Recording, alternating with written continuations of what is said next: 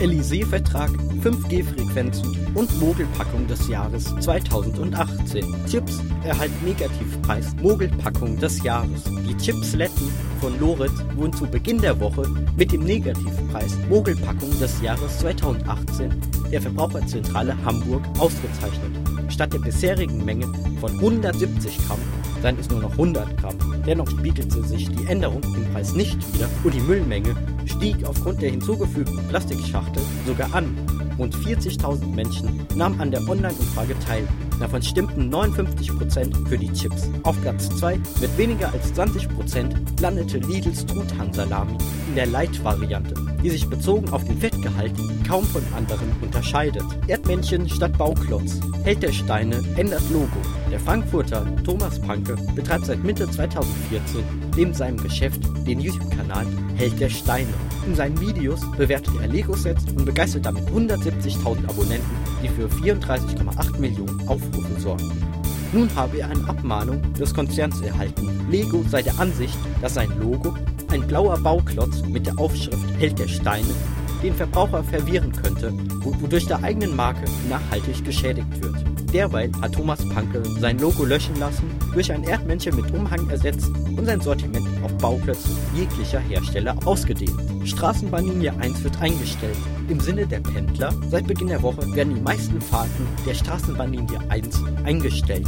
Erst in den Osterferien, also Mitte April, sei mit dem bisherigen Regelbetrieb zu rechnen.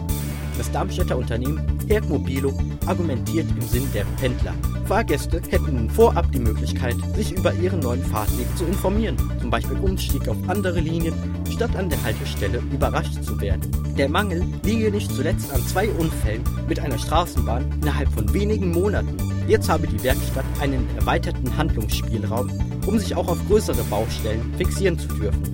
Zusätzlich sucht der Konzern neue Elektriker, Mechatroniker und Industriemechaniker über ihr Infotainment-System oder Programm Mitarbeiter werben Mitarbeiter. Élysée-Vertrag. Grundstein der deutsch-französischen Beziehung. Der Élysée-Vertrag, benannt nach dem Élysée-Palast in Paris, wurde 18 Jahre nach dem Zweiten Weltkrieg am 22. Januar 1963 von Charles de Gaulle und Konrad Adenauer unterschrieben. Man entschied sich unter anderem eng zusammenzuarbeiten, zum Beispiel Beratung bei politischen Themen wie Bildung oder Sicherheit sowie mindestens zwei Treffen pro Jahr zu veranstalten. Selbst für noch nicht stimmberechtigte Schüler birgt der Élysée-Vertrag einen Vorteil. Schüleraustausche mit französischen Schulen. Versteigerung neuer 5G-Frequenzen kann beginnen. Erst 3G, gefolgt von 4G LTE und nun 5G. Durch schnellere Übertragungsraten werde unter anderem dem autonomen Fahren der Weg geebnet. Bis zum Nachmittag des vergangenen Freitags lief die Anmeldephase zur Verlosung neuer 5G-Frequenzen. Dabei gab es eine Überraschung.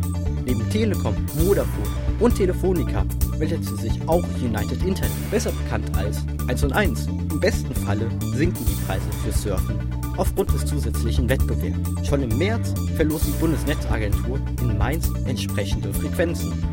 Kohleausstieg soll 2038 vollendet sein.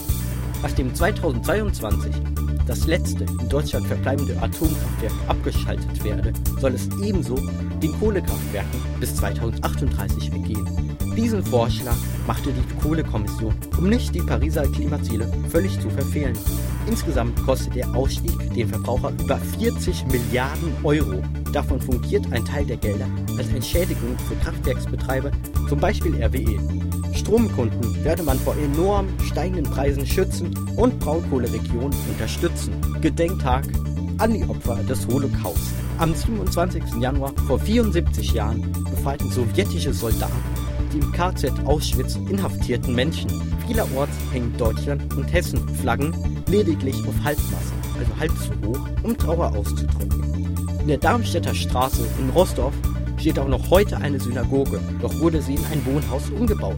Aus diesem Anlass wurde ein Schildchen enthüllt, das an den ehemaligen Straßennamen und an besagtes Gotteshaus erinnern soll.